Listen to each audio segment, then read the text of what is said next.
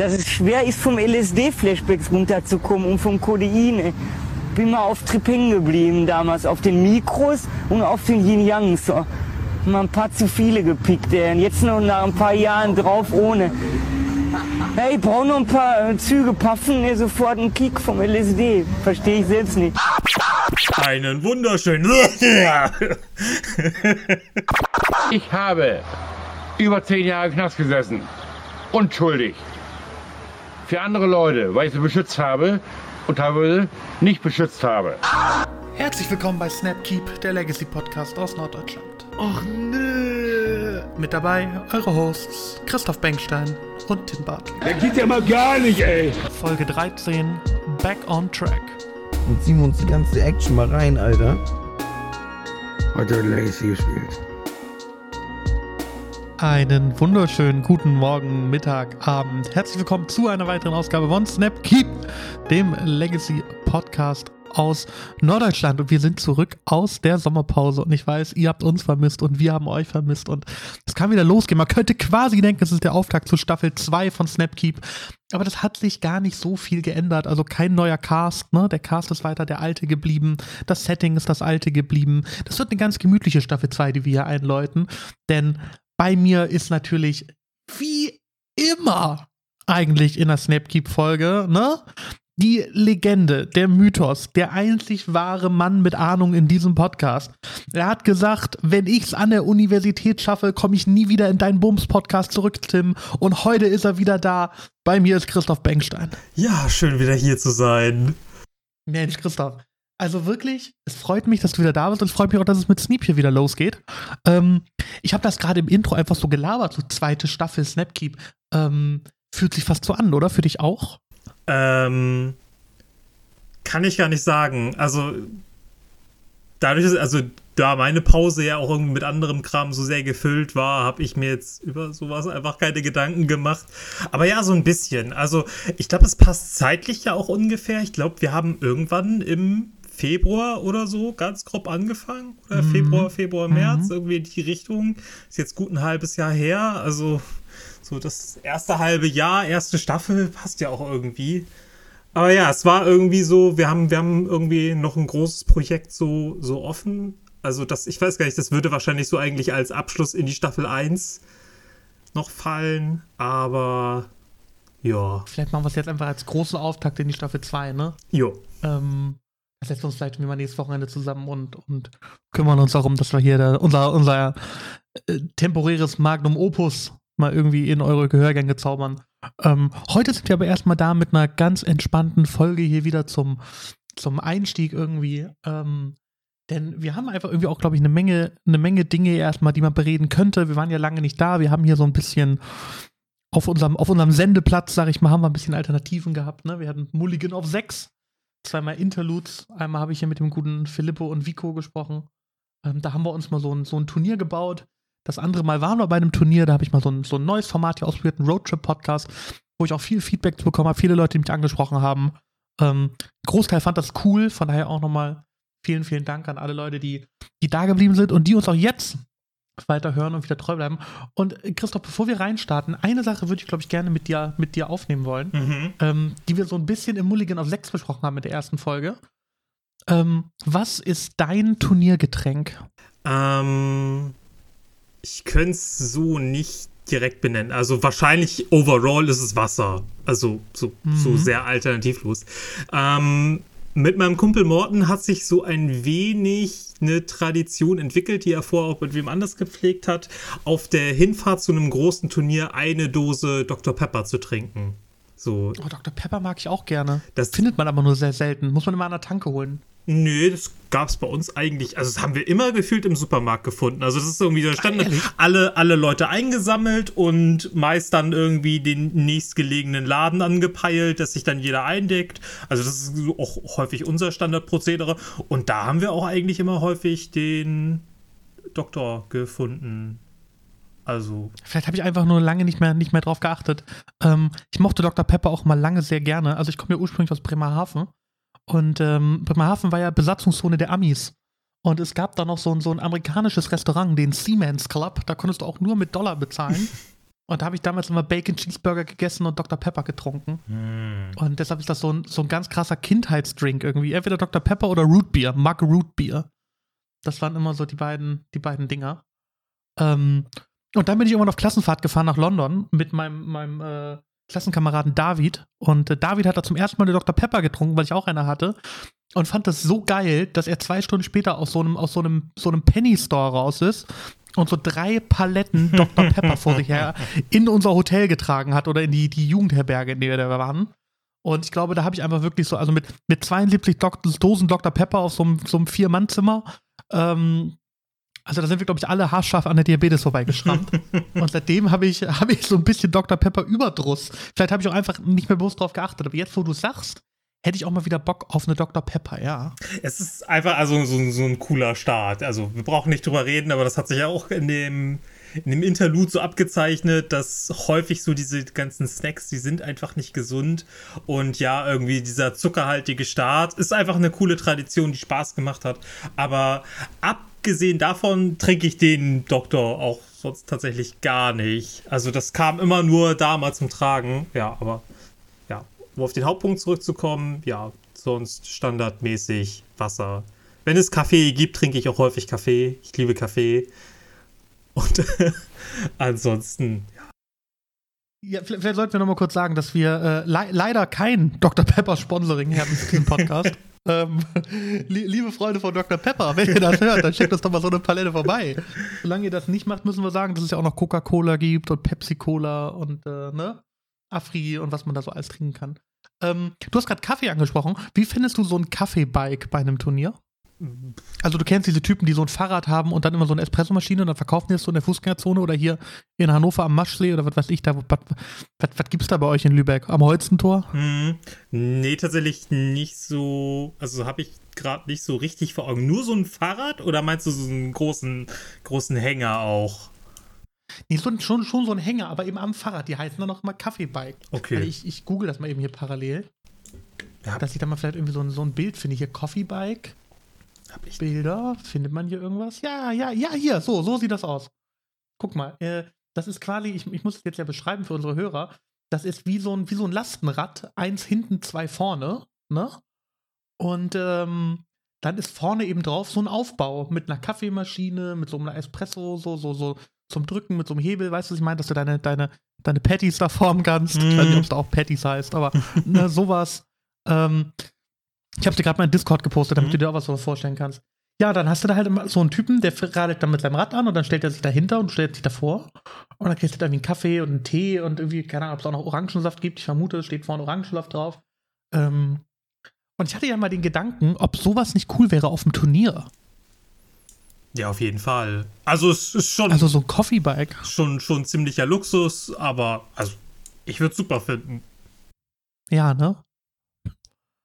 Ja, vielleicht, vielleicht findet sich ja mal so ein, so ein ähm, Coffee-Bike-Startup-Entrepreneur, Mhm. der da Bock hat, äh, auf uns, unsere, unsere 60 Leute zu bewirtschaften. Ähm, nee, genau, also irgendwie, ja, Kaffee, Wasser, ja, sind, glaube ich, sind, glaube ich, die richtigen Getränke. Nee, das wollte ich nochmal aufgreifen. Wer, wer da mehr zuhören möchte, der kann sich gerne das, äh, den Mulligan auf 6 anhören, unser erstes Interlude. Da reden wir über das Thema noch ein bisschen, bisschen mehr. Ähm, aber ich glaube, jetzt können wir fast mal unseren, unseren Themen sich widmen, ne? Mhm. Denn wir haben ja heute ein, ein Thema mitgebracht. Und ähm, gefühlt rede ich schon sehr, sehr viel gerade. Ich würde würd dir einfach erlauben, irgendwie, wenn du, wenn du möchtest, mal den, den Einstieg ins Thema zu machen. Jetzt frage ich mich aber, bist du eigentlich mit der, mit der Materie so bewandert, mit, mit dieser Geschichte, mit unserem Aufhänger? Nee, den Aufhänger hast du vorgeschlagen. Da Ja, hab genau, ich, den habe ich auch eigentlich an dich abgewälzt. Ja, wieder, wieder krasse, krasse Machtimbalance. Aber ist auch nicht schlimm. Also, Christoph, du musst da nachher einfach ganz viel erzählen. Das schaffe ich. dann erzähle ich jetzt gerne noch ein bisschen weiter. Denn wir reden heute über. Also das grobe und ganze Thema von, von, vom Podcast heute ist, dass wir uns so ein bisschen über, über Nettdecken und Brewen unterhalten wollen und was liegt eigentlich dazwischen und was passiert. Und da gibt es einen Aufhänger. Wir kommen jetzt nicht aus dem Blauen mit diesem Thema, ähm, sondern das hat einen Hintergrund. Und zwar gibt es in Amerika einen Professor für Physik tatsächlich der heißt Hovden. Also ich, entschuldige, ich weiß nicht, ob es ein Professor ist, Fall ein PhD, also ein, ein Doktor der angewandten Phy Physik. Ähm, Ich vermute Robert Hofton oder so. R. Hofton steht hier. Ähm, und der Typ hat sich so zur Aufgabe gemacht, einfach mal provokant zu gucken, was das amerikanische Gesetz eigentlich alles so für Copyrights erlaubt. Und zwar ist das im amerikanischen Gesetz wie folgt. Mal einen ganz, ganz kurzen Jura-Ausschuss, damit ihr nachher seht, wo es hinführt. Ähm, das amerikanische Copyright Law, das beschützt quasi Kreativität und nicht Effort.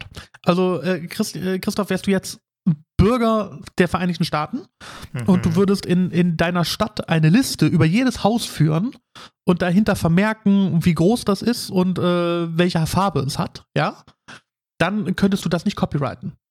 Weil da kein kreativer Impuls hinter ist. Ne? Das ist halt nur Effort, das ist halt eine reine Fleißarbeit. Jo. Wenn du jetzt aber zum Beispiel innerhalb von drei Sekunden ein Haiku schreibst, dann ist das was, wo das Copyright Law dich, dich protecten würde. Und jetzt gibt es eine kleine Nische. So eine Kleinigkeit dazwischen. Nämlich Compilations. Also Zusammenstellung. Und das wäre zum Beispiel so, wenn du in deine Bibliothek gehen würdest, in dem Ort, in dem du wohnst, und du machst eine Shortlist, so die Top 20 Bücher von Christian Bengenstein, dann könntest du die nach amerikanischem Copyright Law protecten lassen. Weil das deine kreative Liste ist, ne? Alle Bücher kannst du nicht, deine Auswahl an 20 könntest du. Ihr seht vielleicht, wo das hinführt. Denn eben dieser Hofton, der sehr viele Copyright-Experimente macht, der sehr provokativ Copyrights anmeldet, nicht weil er sagt, er möchte Leute verklagen, sondern weil er guckt, was erlaubt eigentlich das Gesetz, der macht sich da so einen Spaß draus, hat eine Deckliste als Copyright angemeldet in den Vereinigten Staaten. Und der hat das bekommen. Und seine Deckliste, die da den Arbeitstitel trägt Angels and Demons, ist ein schwarz-weißes Magic Deck mit Demonic Tutor, Wrath of God, Baneslayer Angel, Sarah Angel, ein paar Planes, ein paar Swarms und so weiter und so fort, ist jetzt seine persönliche, sein geistiges Eigentum. Kopiergeschützt. Robert heißt er, ja, Robert Houghton hat das kopiergeschützt. Ähm, das Material excluded sind die underlying individual playing cards. Er hat also nicht das Copyright auf die Karten, logisch, das ist bei WotC. Was aber included ist, ist die Compilation. Also diese 60 Karten, die er auf seine Deckliste geschrieben hat, sind jetzt seine. Hm. Ist das das Ende vom Netdecking? Liegt vielleicht so als, als Frage in der Luft, ne? Was, was müssen wir jetzt machen, wenn, wenn äh, zukünftig irgendwie jeder halbwegs erfolgreiche Magic-Streamer, der irgendwie einen neuen Archetype kommt, das als Copyright irgendwie ähm, registert? Schwierig. Also es ist irgendwie so, es, es gibt da eine, eine, eine ganze Menge irgendwie auch Copyright-Anwälte und was und auch so die Magic-Community, ne? Auf Twitter war das so, so das Thema der letzten Tage so ein bisschen. Alle haben da ihren, ihren Senf zugegeben. Ähm, der erste Tenor ist so ein bisschen, dass die Leute sagen, ja, okay, ähm, witzig, dass es geklappt hat, aber in der Praxis einfach nicht durchzusetzen. Weil was passiert im Zweifel, wenn du einfach schon andere Artworks bei dem Basic Land spielst? Oder andere Artworks generell, so, weißt du? Ist, fehlt da schon wieder nicht drunter oder nicht? Ähm, das ist so ein bisschen die, die, die ganzen Fragen, die sich da jetzt stellen. Ähm, wenn wir in Deutschland, oder wenn, wenn das in, in Deutschland passiert wäre, ne, mit unserer ganzen, ganzen Abmahnindustrie, die wir hier haben, Abmahnung auf Rechtsbruch und hast du nicht gesehen, was man da alles machen kann, ähm, aber wäre das vielleicht noch was anderes. Also auf jeden Fall ganz, ganz wilde Entwicklung und ganz faszinierender kleiner Side-Fact irgendwie aus der, aus Copyright Law, aus einer Jura-Bubble, der sich so ein bisschen mit uns, unserer Bubble so ein bisschen kreuzt. Und deshalb fand ich das eigentlich spannend, das mal so als Anlass zu nehmen für heute, weil man nämlich sagt, ja, wie ist es eigentlich? So, also. Was mir gerade dazu eigentlich doch einfällt, ist, dass äh, Angels und Demons ja eigentlich ein Dual-Deck oder so, so ein Dual-Deck schon war, das rausgekommen ist. Ich weiß nicht, ob du das kennst und ich bin mir auch nicht mal hundertprozentig sicher, ob es Angels und Demons war, aber das habe ich glaub, oder mir kommt das so bekannt vor, dass da der, der Lord of the Pit gegen Akroma oder so, das ist, glaube ich, auch ein herausgekommenes Dual-Deck. Jeweils 40 Kartendecks damals nur, die waren aber einigermaßen balanced sogar. Ähm, ich, ich weiß, welches du meinst, aber es heißt Divine versus Demonic. ah, okay, ja, das stimmt. Ja, okay, mhm. dann habe ich nichts gesagt. das ist sogar relativ teuer gerade. Ich habe es hier gerade auf Card Market geöffnet. Okay. Was hat man dafür damals bezahlt? Für so ein, für so ein äh, guck, guck, von wann das. 20 oder so, ne? Hätte ich gedacht. Ich, ich habe keine Ahnung, wahrscheinlich schon. Weil jetzt kostet es hier, es beginnt beim Fuffi. Das gute Divine vs. Demonic Deck. Das ist aber auch schon lange her, ne? Von wann ist das? Von vor sieben Jahren. Ja, irgendwie sowas. Ich habe hier gerade die, die Seite gefunden.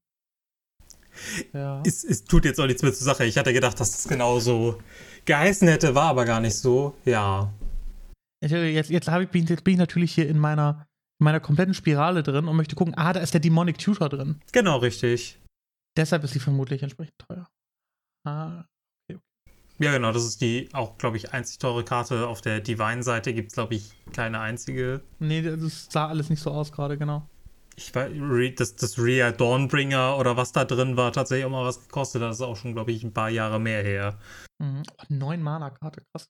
Ähm, genau, aber äh, ich, ich glaube, was so ein bisschen, oder der, der Gedanke, den das, den das Thema so für uns eingeführt hat, dieses ganze Copyright-Thema, ist ja so ein bisschen dieses, ähm, wir sehen es ja einfach in der Praxis. Irgendein Streamer hat irgendeine krasse Idee, hat irgendein krasses Deck und es verselbstständigt sich und es wird ganz schnell Meta. Ne? Irgendwie so, das erste große Beispiel, was mir einfällt, so ein Deck, was man für immer mit dem Creator verbinden wird, ist halt Checkpile. So, da weiß halt Mhm. jeder, das hat Thomas Schmar damals irgendwie gespielt und das ist halt so, heißt, ist ja auch nach ihm benannt, ne?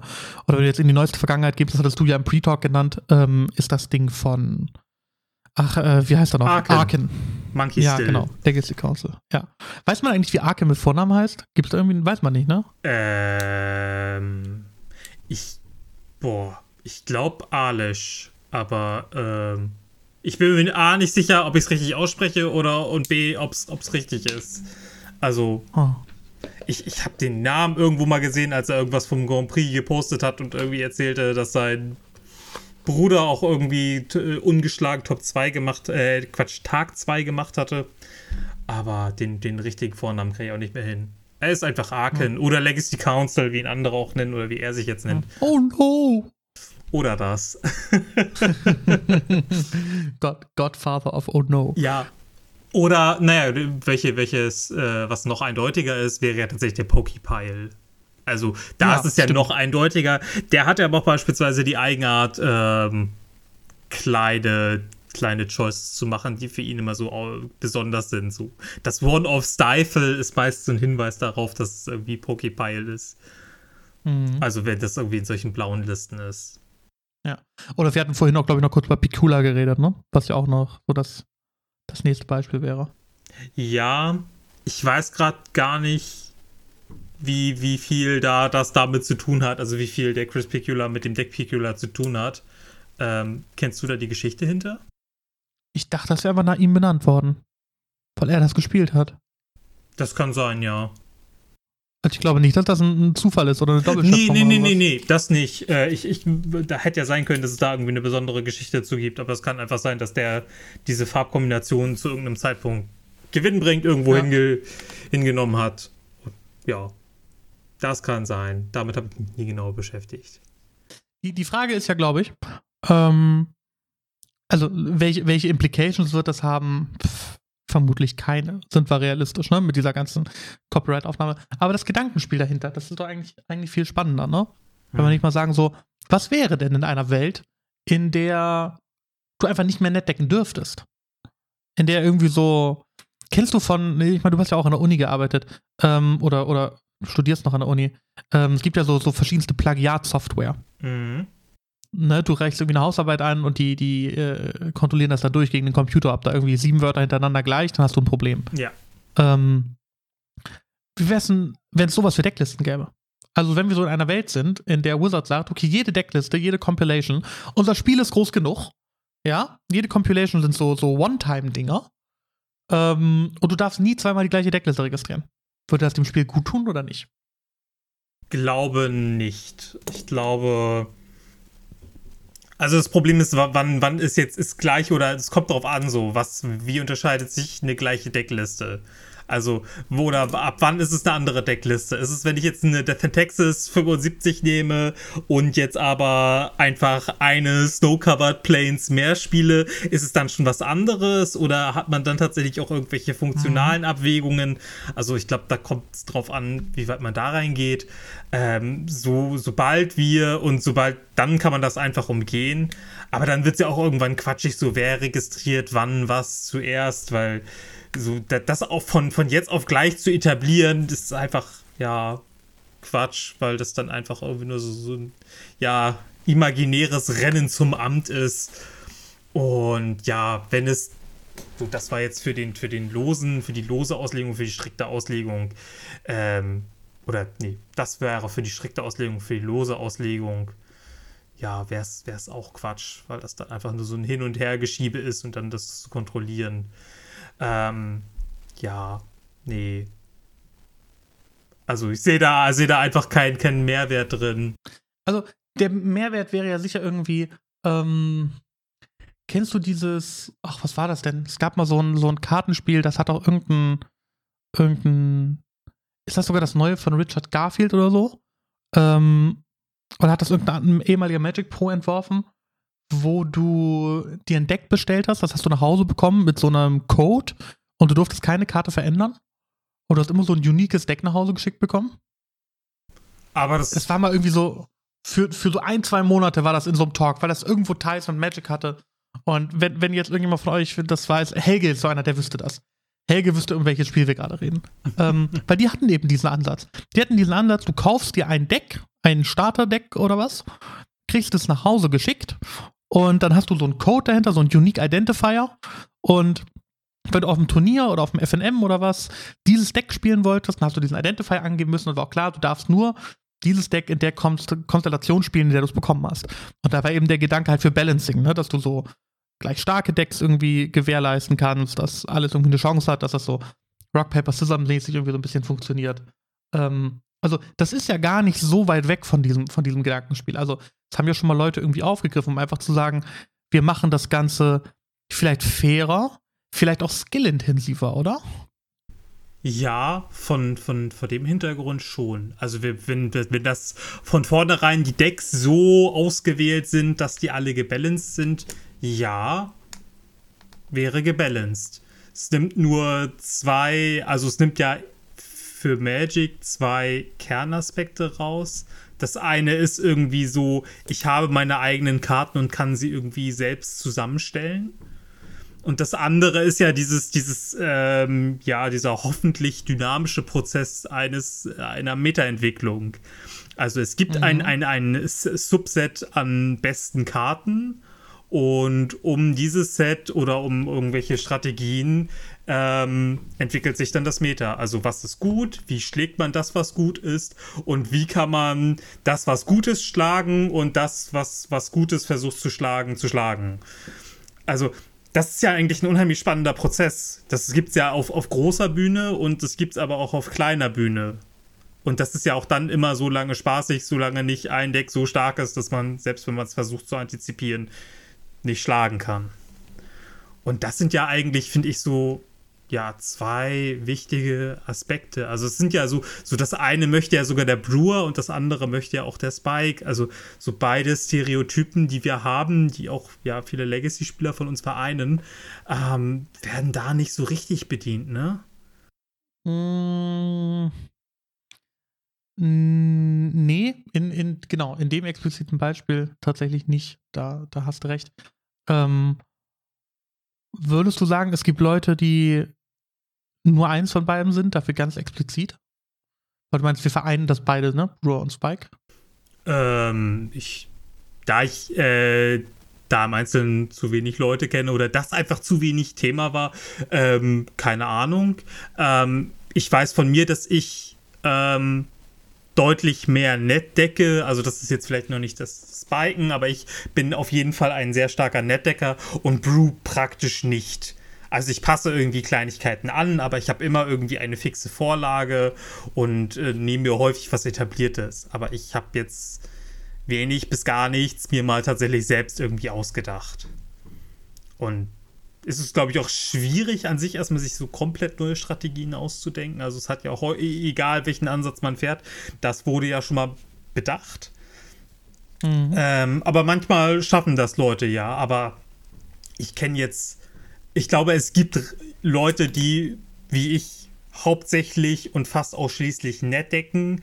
Ich glaube aber, es gibt fast keine Person, die nur brut. Mhm. Also zumindest nicht, wenn sie diese Person was reißen will. Es mag im Casual Leute geben, die unheimlich viel brewen, irgendwie immer wieder neu die eigenen Karten kombinieren, aber damit ist man, oder damit wäre es ja super schwer, äh, erfolgreich auf Turnieren zu sein, auf, oder langfristig erfolgreich auf Turnieren zu sein.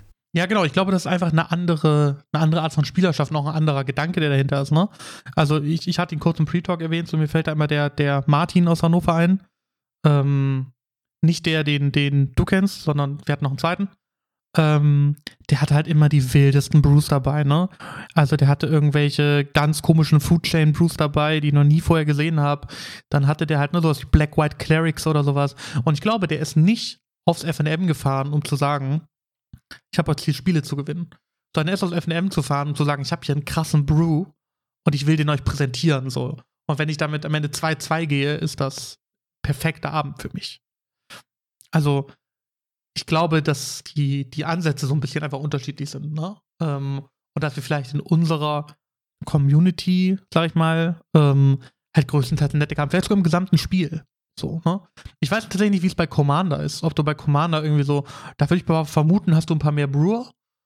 Ähm, aber generell würde ich so denken, je mehr Casual du das Spiel angehst, desto eher bist du Brewer. Und je mehr competitive du wirst, desto eher bist du Netdecker, ne?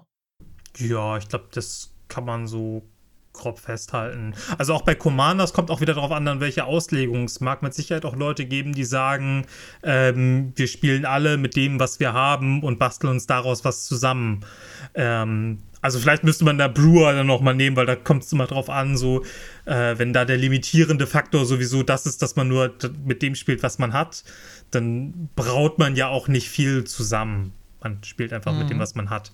Also so der, die, der, das Ideal eines Brewers wäre ja tatsächlich eine Person, die losgelöst von Internet und jeglicher andere Vorlage irgendwie etwas aus, aus einer Menge an allen Karten irgendein neues Deck schafft.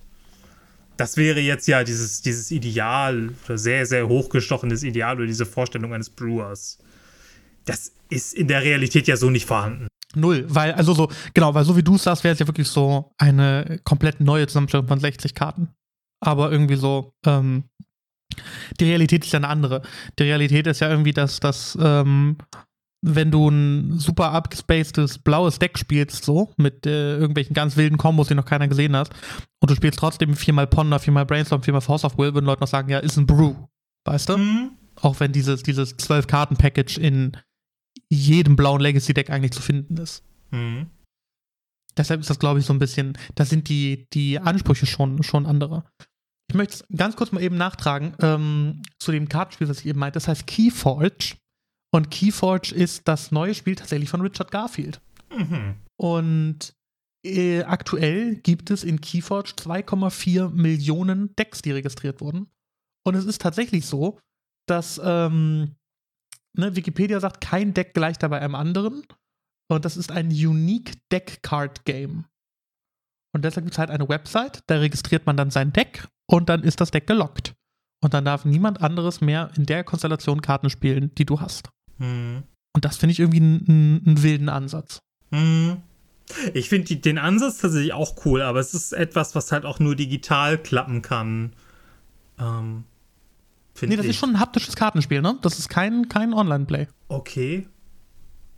Hm. Also ich weiß nicht, vielleicht, vielleicht gibt es da auch irgendwie eine App oder so, aber ähm, das ist schon als, als haptisches Spiel gedacht. Hm. Aber du musst halt vorher eben irgendwie dein, deine Zusammenstellung irgendwie online, online registrieren. Hm. Ähm, und dann kriegst du irgendwie so einen Identifier und den gibst du dann irgendwie anstatt einer Decklist ab. Ja. Wenn du dich genau registrierst. Mhm. Und wenn es das Deck schon mal so gab, wie du es gebaut hast, dann äh, ja, kriegst du halt keinen, keinen Code irgendwie von denen. So oh. würde ich vermuten, funktioniert das. Hm. Hm. Ja, wenn man Magic kennt, also jetzt so, so aus dem Bauch heraus, würde ich sagen, nee, hätte ich keinen Bock drauf. So. Also, wenn du tatsächlich deine Zusammenstellung der Karten hast und also die, die Wahrscheinlichkeit, dass es ja tatsächlich passiert, so du stellst dir vielleicht irgendwas zusammen oder so oder kriegst irgendwie eine Zusammenstellung. Ich weiß gar nicht, wie das ist. Also ich weiß gar nicht, wie der, wie der Deckbuilding-Prozess da ist. Das habe ich jetzt noch nicht rausgehört. Kriegt man da jetzt ein fixes Deck irgendwie dazu? dazu gelost oder so? Oder kann man sich das schon selbst zusammenstellen? Man muss hoffen, der Erste zu sein, der das so zusammenstellt. Also ich, ich glaube, es geht beides. Ich glaube, du kriegst ein, wenn du dir ein Starterdeck kaufst, ist ja. das unique. Mhm. Also wenn wir beide uns ein Starterdeck kaufen, würde ich andere Karten kriegen als du. Jo, klar. Ähm, aber du kannst daraus auch noch mehr bauen. Mhm. So, du kannst im Prinzip noch ein neues Deck registrieren und sagen, du hast jetzt eine Karte ausgetauscht. Aber dann wäre es eben ein neues Deck, was du registrieren könntest, so wie ich das verstehe. Aber dann hieße das ja, dass ein Spieler ganz viele Decks registrieren kann oder nicht. Oder gibt es da dann wiederum Das ein war- Maximum?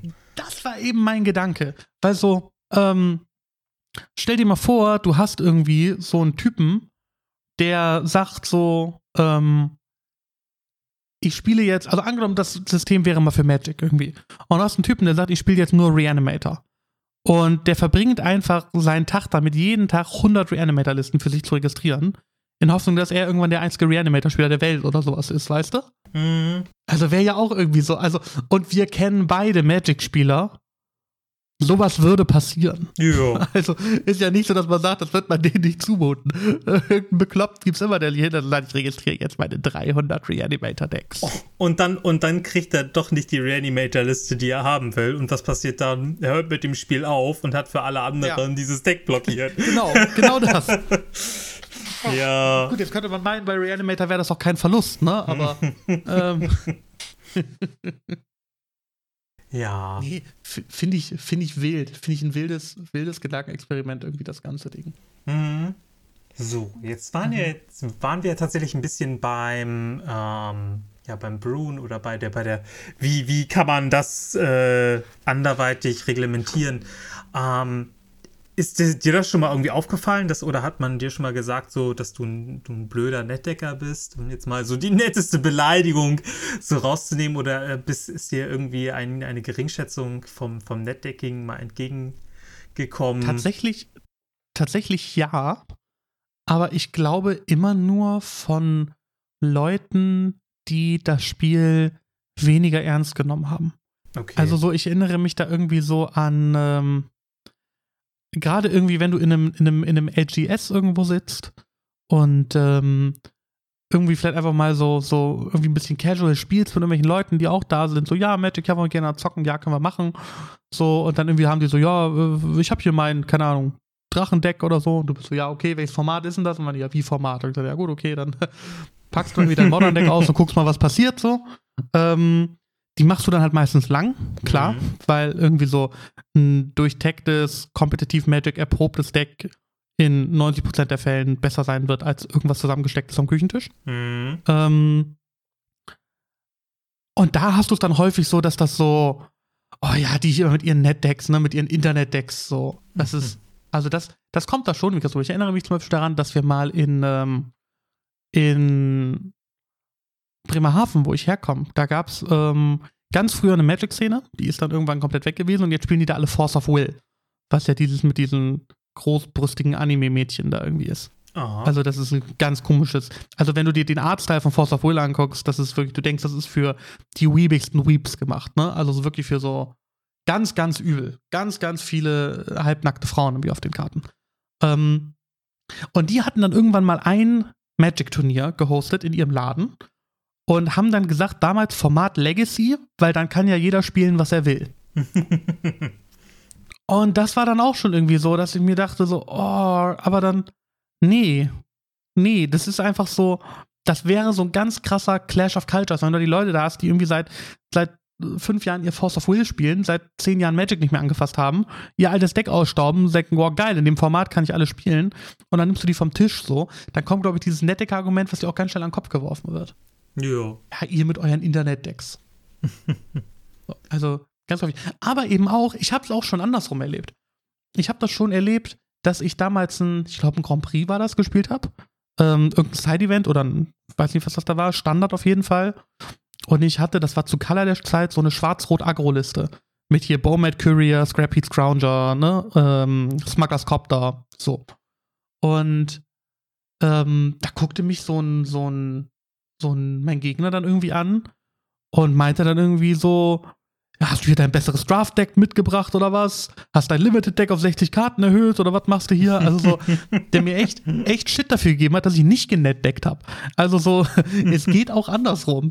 Okay, aber ich glaube, das ist tatsächlich die Ausnahme. Also das, ich glaube, die einzige Situation, in der es mich nerven würde, wenn jemand tatsächlich mit so einem Haufen ankommt, wenn er sagt, jo, ich will mal mit für ein Turnier testen. Und dann Mhm. erwartest du gegen irgendwelche Metadecks zu spielen und dann kommt der da an mit seinem Veteran Explorer Gedöns-Deck oder was weiß ich. Ich wollte jetzt eigentlich. Ja, aber, also, aber, aber Nick Fit ist ja zumindest noch ein Deck. Gut, kann man sich drüber streiten. Ja. Ich würde behaupten, es ist eins. ich, ich erinnere mich an eine hart umkämpfte Runde 7 auf dem Eternal Clash gegen Nick Fit. ähm, ich glaube, das lag dann an dir. ich, hatte, ich, hatte, ich hatte einen sehr guten Gegner. Also das äh, kann, kann nicht nur an mir gelegen haben. Okay. Er hat, er hat für jeden Zug dreimal so lange gebraucht wie ich. Ähm, aber es war trotzdem ein hart umkämpftes Spiel. Ja, weil was spielst du Ähm. auch einfach so einfache Decks? Ja, Grixis Control. Er, er macht dann irgendwie so, ja, und dann mache ich das und jenes. Und dann überlegt erstmal, das war so geil, da war so eine Minute im Tank, überlegt und dann war wirklich so 44 Game Actions hintereinander durchgeprügelt. Und dann zeig ich das und dann Zenit und dann Fetch und dann hier und jenes und so. Und dann war immer so, und Turn abgegeben. Und ich war dann so, ja, okay, Brainstorm. Snapcaster, Diabolic Edict, go. Und dann war er wieder so, war wieder eine Minute überlegen, der Gegner. Und dann so, ja, und dann, okay, jetzt mache ich hier und das. Und, also, auch ganz wild. Ganz wild. Nee, aber ähm, ich habe das zum Beispiel damals gemerkt. Ähm, auf meinem zweiten Clash hatte ich ja Grixis Phoenix dabei. Mhm. Und ich habe den, das war damals noch kein Deck. Es ist ja mittlerweile auch nicht wirklich ein Deck, aber das war damals schon wirklich krasser Brew. Die Phoenixe waren gerade neu. Ähm, ich hatte irgendwo auf Twitter irgendwie sowas ähnliches gesehen und habe dann tatsächlich äh, Dinge dran geändert an der Liste und irgendwie bin ich damit dann zum Clash. Und ich habe den Abend davor gegen Schausch getrainiert oder einfach ge geplaytestet. Mhm. Und Schausch hatte, glaube ich, ich überlege, ob es Griggs oder Ruck Delver war. Ich glaube, es war Griggs Delver. Und wir haben halt echt irgendwie so 10, 15 Sets gespielt, also, also Matches. Und irgendwie war das auch so, ich habe mich auch persönlich so schuldig gefühlt, weil ich mir so denke, yo, ich kann ja jetzt gerade gegen Metadeck trainieren, was ich morgen vermutlich häufig sehen werde. Mhm. Mega nice. Aber Schausch hat halt auch 15 Matches gegen Phoenix gespielt. Also das ist ja auch für ihn nicht cool. Ich glaube, ich bin der Einzige, der da morgen überhaupt die Karte drin hat. So. Ja. Ja, es ist tatsächlich immer diese, diese Gratwanderung. Das kenne ich auch. Ich bin da auch gerne mal, wenn ich irgendwie den, den, sich zuletzt, ist auch schon eine Weile her, den, Bug Doomsday-Variante gespielt hat, so, wo man auch weiß, so, wenn das bei Papier gespielt wird, bin ich auch eine, einer von wenigen weit und breit. Äh, online vielleicht geht, geht das noch, aber ja, gut, dann können die Leute halt hoffentlich gegen den Archetyp dann oder ja, gegen den Archetyp gut spielen oder gegen das Deck gut spielen. Ähm, ist dann so. Ich glaube, gerade bei, bei solchen Exoten, ja, kann man da an sich denken. Und ich glaube, man hilft da dem Gegner mehr, weil er gerade, wenn er in so einer neuen Strategie doch ganz schön viel hilft. Also sowas allein mal gesehen zu haben, bringt ganz schön viel. Auf jeden Fall. Aber ich glaube, gerade bei uns vermeintlichen Grindern, Spikes, wie auch immer man es nennen möchte, so, also die Leute, die wirklich auch auf Turniere fahren, im Internet Decklisten gucken, einfach verfolgen, was spielen die, die besten Spieler so, ne? Ähm, da ist in der Community auch häufig so eine so schon der Wille da, das beste oder bestmöglichste Deck zu spielen. Also so, weißt du, was ich meine? Äh, ich- ja, ich, ich glaube, ich weiß, was du meinst. Ich glaube aber, dass das so gerade bei Legacy doch auseinandergeht. Also in Legacy, also es gibt dedizierte, ja, man kann sie Spikes nennen, Neckdecker oder wie auch immer. Ich glaube, sich da jetzt mit der Terminologie, Terminologie zu streiten, bringt nicht viel. Aber die Leute, die genau hauptsächlich sagen oder mit der Einstellung rangehen, ich gehe auf ein Turnier, um dieses Turnier zu gewinnen. Und dann gibt es in Legacy auch sehr viele Leute, die sagen, ich bin hier, um Spaß zu haben, um mit den Jungs irgendwie einfach mal eine geile Runde wieder zu spielen. Und wenn ich gut gehe, was ich sowieso auch versuche, ist das eigentlich nur noch das Sahnehäubchen. Und ich glaube, dass letzteres die deutlich häufigere Einstellung im Legacy ist. Im Papier oder anders im Papier Legacy, so. Also, mein, mein Gedanke war so ein bisschen, ich bin ja im, im Besitz des besten mono-weißen Legacy-Decks.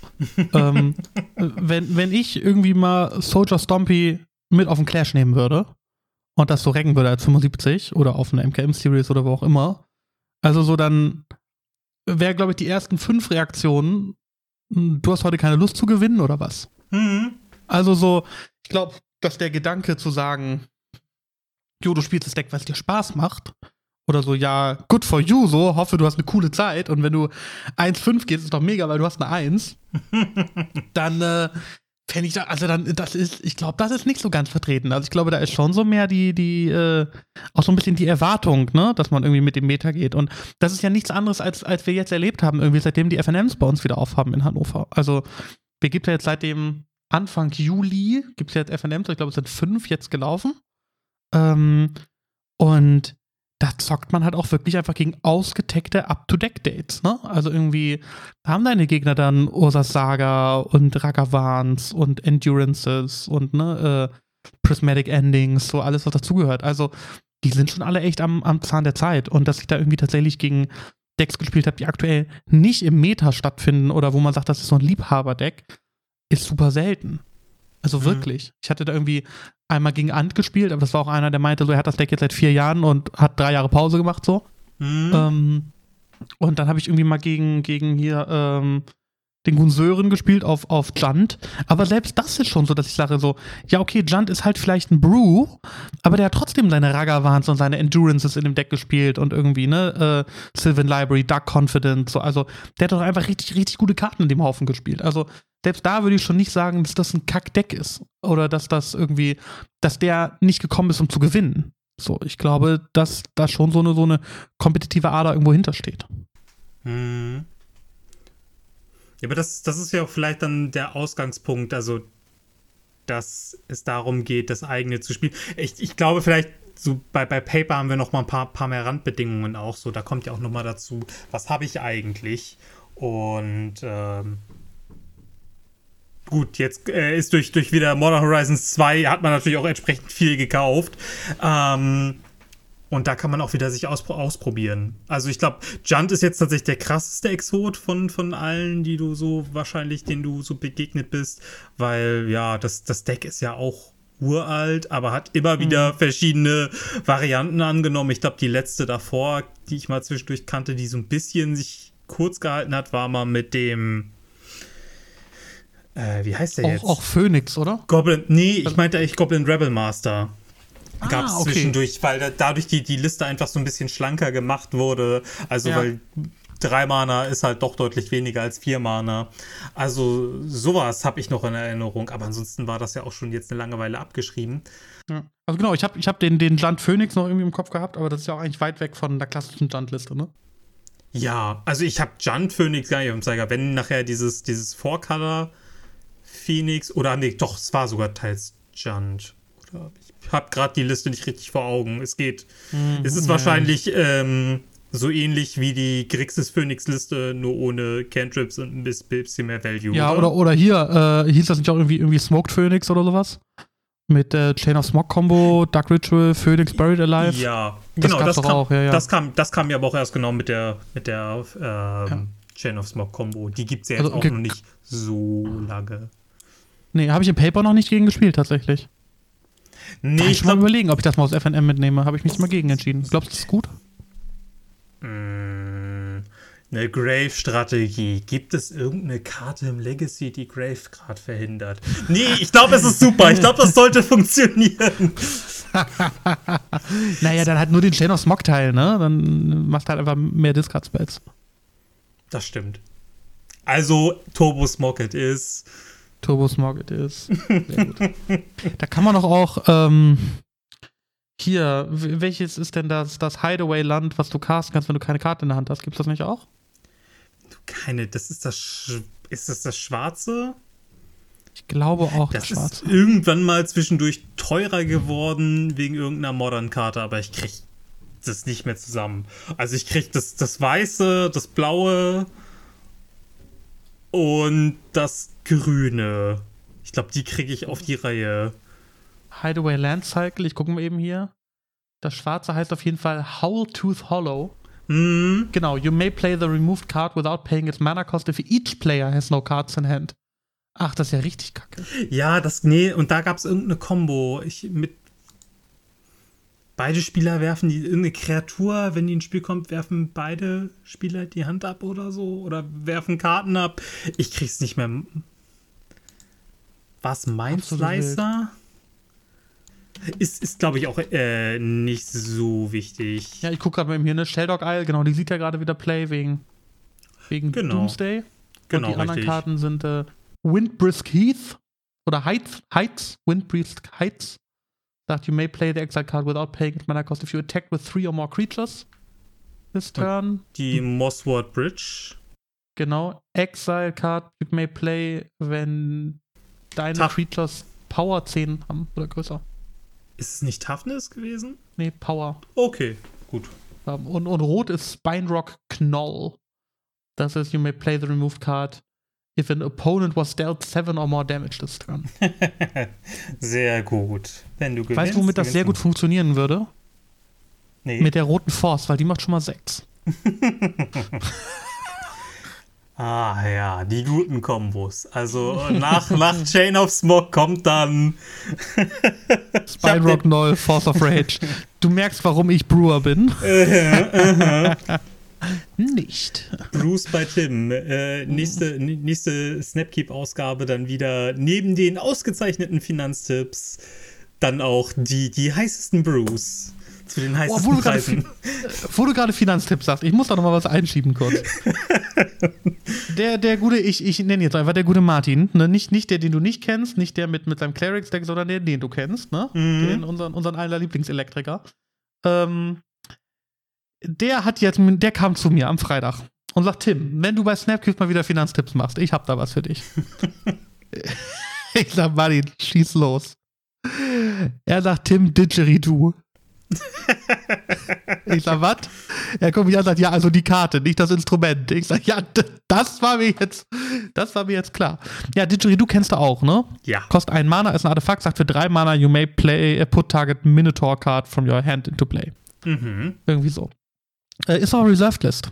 Ja. Kosten 20. Ja. Und Martin hat mir erzählt, er hat sich direkt Playset bestellt, Mhm. weil sein, sein Kumpel, ähm, ich, ich weiß gar nicht, ob ich ihm, also äh, ich nenne jetzt nicht seinen richtigen Namen, alle nennen ihn Toyby. Weil Toyby erzählt hat, auch so ein, Toyby ist so eine Hannoveraner Legacy-Legende, auch absolut. Den habe ich, glaube ich, noch nie beim FNM gesehen, aber der ist immer dabei, wenn Vico Shisha anmacht. Also ich glaube, das ist so, der wohnt in der Nachbarschaft, wenn Vico die Kohle auf dem Herd legt, so, Toyby riecht das, der rennt los. Ja, so einer ist er. Hatte, glaube ich, zu irgendeinem Zeitpunkt auch mal eine Power. Also ist auch nicht so einer, der irgendwie nur so alle drei Jahre mal Magic spielt. So, der ist schon extrem dabei. Aber habe ich halt nie auf dem FNM gesehen. Naja, Toyby hat wohl jedenfalls 55 Didgeridoos. Stabil. 55 Stück. Und spekuliert darauf und kauft doch immer regelmäßig Didgeridoos auch so als Playset immer direkt an. Macht das so als seine Altersvorsorge. Und er hat das jetzt Martin wohl irgendwie äh, ans Herz gelegt und Martin hat das gemacht und Martin hat das, glaube ich, Vico erzählt und ich weiß gar nicht, ob Vico das auch gemacht hat oder was machen wollte. Jedenfalls ist Didgeridoo gerade so der heiße Speck. Und Martin sagte zu mir, Tim, Reserved List, Minotaur Stompy kommt, so, ähm, kann man auf jeden Fall machen, ist ein gutes Investment, sag das mal im Snapkeep. Mhm. Und ich habe ihn angeguckt und ich habe gesagt, so, so, Buddy, bei, dein, bei deinem Playset Didgeridoos, was du gekauft hast für. Er sagt, ja, Toyby hat sich die für 20 Euro gekauft. Ähm, bei mir hat die schon 30 das Stück gekostet. Also die geht auch jetzt schon hoch. Und dann habe ich gesagt, Martin, hast du mal geguckt, ob, ob du die Karte zufällig von Toyby gekauft hast? Also vielleicht hat der, vielleicht hat der dich einfach verarscht. So, vielleicht sitzt der auf 55 Didgeridoos und wird die nicht los. Er sagt, nein, Didgeridoo ist die Karte, das kommt jetzt, das passiert. Ich sage, gut. Also, Klingt ja nach dem modernen Schneeballsystem. Ich hab's auch gesagt. Ich hab gesagt, das ist so ein Ponzi-Scheme oder so. Alle kaufen Didgeridoos jetzt. Also ich weiß nicht, vielleicht wird das, vielleicht wird das jetzt der neue Hype. Bin mir da noch nicht so sicher. Ähm, wenn, ey, wenn, wenn Didgeridoo in ein paar Jahren viel Geld wert ist, so, dann denkt auch mal an euren Lieblings-Legacy-Podcast und äh, bis dahin haben wir bestimmt irgendwie Patreon oder PayPal oder so, da könnt ihr was donaten. und bis dahin, wenn Didgeridoo in, in, äh, in, in 20 Jahren nix, äh, in 20 Jahren, sag ich, in einem Jahr nichts wert ist, ähm, dann ruft mich an, ich sage euch, wo Toyby wohnt. Also gar kein Problem. Sehr gut. Das, Ja. das sei nochmal kurz reingespeckt, wo du gerade von Finanztipps sprachst. Didgeridoo auf jeden Fall. So, ja. Das nächste Mal dann auch wieder richtige Finanztipps. Äh, so wie damals, als sie noch ernst gemeint waren. Nur original. Hall of Hell, Your Generosity. Oh ja. Ich guck, ich guck mal eben, was die jetzt kostet. Die war damals ich, bei, bei 2,50 Euro oder so. mhm. Ähm, direkt mal eben gucken. Hall of Hell, Your Generosity. 3 Euro. 49. Siehst du, wenn du 100 gekauft hast, bist du 100 Euro reicher. Ja, hat einen Reprint bekommen als ähm, Retroframe. Gibt's aber nur in Foil. Ah ja, das ist immer so das Problem. Ja. Aber zurück zum Thema, wenn wir überhaupt noch ein bisschen was Ja. zum Thema haben. Ähm, wir, wir hatten schon viel. Ähm, da, wir haben, haben schon auch so, so grob überflogen, dass wir beide eher Nettdecker sind. Ähm, wenn du mal sagst, ähm, eigener Flavor, so wann, in welches Deck kommt es bei dir rein? Oder hast du sowas wie eine Pet-Karte? Ähm, also meine Pet-Karte ist auf jeden Fall äh, Neheb Dreadhorde Champion. Der ist aus War of the Sparks. Das ist Legendary Creature, Zombie Warrior Minotaur. Den spiele ich vier, viermal mit Didgeridoo in meinem Minotaur Stoppdeck. oh ja. Ähm, ich, hab, ich, habe, ich habe eine Pet-Karte. Lass es uns ernst bleiben. Natürlich, ähm, Kess. Kess Dissident Mage. ah, Habe ich ja auch meine, meine Eternal Clash Top 8 mitgemacht. Ähm, habe ich immer statt des dritten Jaces gespielt. Fand ich immer mega geil. Mochte ich sehr, sehr gerne. Ist, glaube ich, wirklich das, was am nächsten einer Pet-Karte rankommt. Ähm, Mhm. Heute müsste ich überlegen, ähm, sehr gerne Collector Uf. Mhm. Also auch irgendwie lieber statt eine Nullrot oder so. Ich, ich mag den wirklich gerne. Ich habe den auch sehr, sehr hübsch gesigned von, von Philipp Burborant. Der hat, glaube ich, irgendwie, ich hatte, glaube ich, 10 Euro für die Unterschrift bezahlt oder so. Und er hat mit vier Layern und Schatten und Gold und Glitzer, also der hat ein richtiges Kunstwerk nochmal auf die Karte gezaubert. Ähm, genau, aber das, das wären so die beiden. Auf jeden Fall als allererstes Cast Dissident Mage, wo ich sehr traurig darüber bin, dass sie nicht mehr wirklich playable ist. Ähm, die mochte ich sehr gerne, die habe ich sehr gerne gespielt. Und Collector Uf eigentlich irgendwie auch, weil ich das eine coole Karte finde, den sammelnden Bubo. Mhm. Ah, Was, was ist es denn bei dir? Weil du bist ja auch eigentlich eher, eher in Anführungszeichen so ein Kombo-Spieler. Ähm, ihr habt das ja auch schwerer eigentlich mit Pet-Karten, oder? Da sind die Listen ja meistens relativ, relativ tight, relativ taco so. Mhm. Ja, also ich habe zumindest zu Miracles-Zeiten die Vendilion Click unheimlich gerne gespielt. Auch schöne Äh, Karte, ja. Gruß, Gruß an äh, Bank Mortons Storm, der die auch sehr gerne immer gespielt hat, also der die auch mit Sicherheit als eine seiner Pet-Karten nennen würde. Ähm, ja, ich hatte, ich, ich wollte sie auch irgendwann mal im Storm testen. Äh, so toll fand ich die Karte, weil ich dachte, oh, dem Gegner die Force oder irgendwas wegzunehmen, klingt doch auch gar nicht so schlecht. Ähm, ist dann nie was geworden.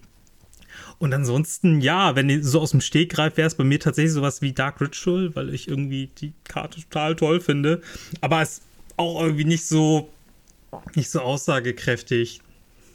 Ansonsten könnte ich tatsächlich keine Karte benennen. Also ich weiß, dass ich zu ANT-Zeiten das, das Cable Ritual einfach total toll fand, deswegen mir auch nie hätte vorstellen können, sowas wie Test zu spielen, weil ich das Cable Ritual so cool finde.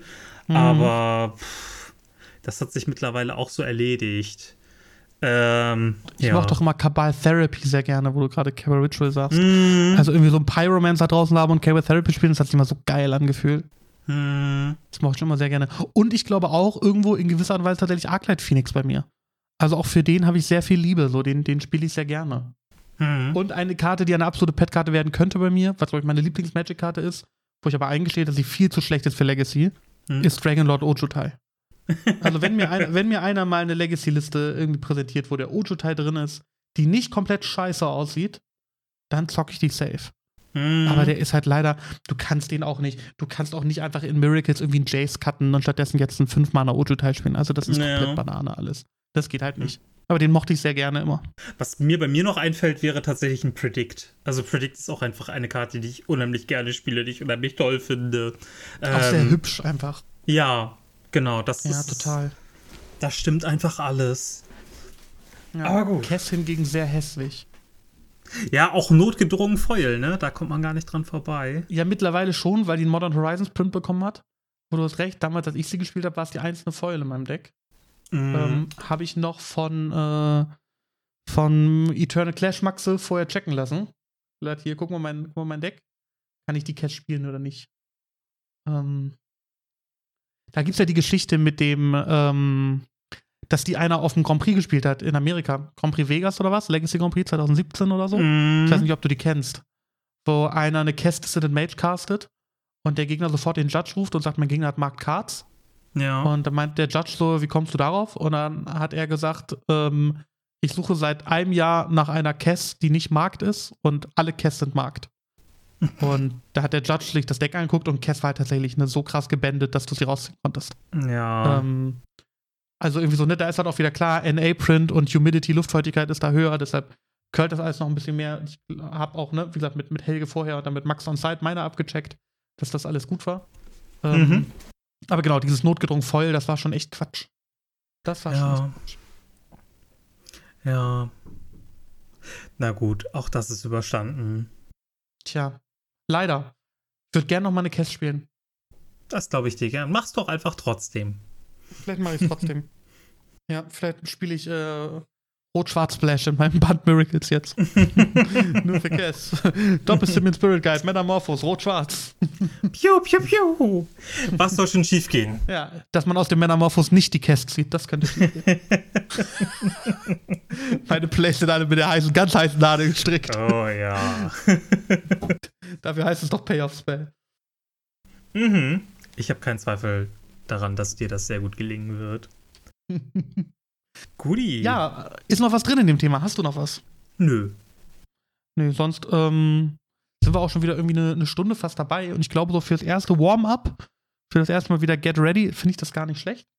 Richtig. Ähm, nächste äh, Snapkeep-Folge können wir gucken, ob wir nächste Woche eine hinkriegen. Ansonsten alternativ die Woche drauf bist du ja vielleicht das Wochenende da und besuchst uns mal in Hannover zum FNM. mhm. Vielleicht nehmen wir da einfach mal, mal unsere große Folge einfach mal vor Ort auf. Ähm, wird eng, weil ich komme ja zu, zum, zum Freitag vorbei und muss ähm, am Samstagabend auch schon wieder weg sein. Äh, also äh, wird, wird, also würde ich sonst sehr gerne, äh, müssen wir sonst für ein anderes Mal in Angriff Ah, wir kriegen das schon Aber reingeschoben. Ich denke auch. nicht. Es kommt wieder mehr Content. Es wird keine, keine zwei Monate dauern, bis hier wieder was passiert auf dem Feed. Ich glaube, das können wir, das können wir eingestehen. Das wir Seid so uns nicht sauer, wenn es nicht wöchentlich kommt. Ähm, sonst versuchen wir unser Bestes. Ähm, müssen wir noch über die, über die Challenges reden? Ist da noch was passiert? Hier, da wurde doch der eine, der wurde doch, der wurde doch äh, Neunter da. Ja, ja, genau. Jörg, Jörg ist am Samstag wieder Neunter geworden. Also das ja, war. mega. Mhm. Ja, das ist doch gut. Und, und am Also- Sonntag? Am Sonntag ist er Zwölfter geworden. Ach so, ja, ja, gut. Und am Sonntag, wer wurde da Neunter? Ähm. Ja, es war, war der, der liebe, der liebe Vollprofi war das. Ach, Quatsch. der Vollprofi. Ja, Ja, der Mann, der, der sitzt zu Hause und, und grindet auf jeden Fall jetzt auch augenscheinlich. ja, aber gar nicht, gar nicht richtig, ne? Also wir haben ja schon die Decklist ausgecheckt und festgestellt, da ist kein Apex Predator drin. und äh, ja, Nur echt mit viermal Cascade. Der Vollprofi. oh no. Oh, wenn Ja. ich den Sound finde, spiele ich ihn hier nochmal ein. Oh no, sehr gut. Guten Oh no Sound, ja. ja. Ey, ansonsten, äh, Christoph, es hat mir wieder viel Spaß gemacht. Ähm, in, in, meiner, in meiner Erinnerung ist dieser Podcast sehr, sehr äh, entertaining geworden. Ich hoffe, dass, dass er sich für die Zuhörer auch so hört. Hoffe ich auch. Und dass es nicht ist, auch warum lachen die Lappen denn über ihre gleichen eigenen Witze die ganze Zeit? Meine Fresse. Es ist nicht besser geworden. ähm, dafür sehen wir dich, am, wenn du am Freitag hier bist für, für FNM. Dich sehen wir mit, mit dem, äh, dem Poncho und dem Sombrero auf dem Kopf, oder? Ähm, das kann ich nur nicht versprechen. Ich habe echt wieder Bock, richtig Karten zu spielen und ich kann noch nicht versprechen, dass das tatsächlich mit der Liberno wird. Von daher äh, äh, gebe ich dir ein äh, ganz zuversichtliches äh, Schauen wir mal. Sehr gut, das, das nehmen wir. Ich bedanke mich bei allen Zuhörern, die bis hier dran geblieben sind. Chris, ich bedanke mich auch bei dir. Es war eine sehr, sehr coole Folge. Äh, redet über uns, gebt uns gerne Feedback zur Folge, kommt auf den Discord, schnackt ein bisschen. Liebe, viel Liebe an die Leute, die Snapkeep Merch bestellt haben, auf jeden Fall. Morgen soll das Paket bei mir ankommen und dann geht das an euch raus. Auch das sehr, sehr cool alles. Und ähm, ja, ich freue mich, dass ihr dabei wart, dass ihr auch die nächsten Folgen hören werdet. Und äh, gebe ab. Letzten Worte sind bei Christoph. Auch ich hatte nach langer Pause echt wieder viel Spaß. Bedanke mich auch wieder für all deine Mühen. Auch äh, wieder in der, in der Post-Production. Und ja, bedanke mich bei allen Zuhörern. Bis zum nächsten Mal.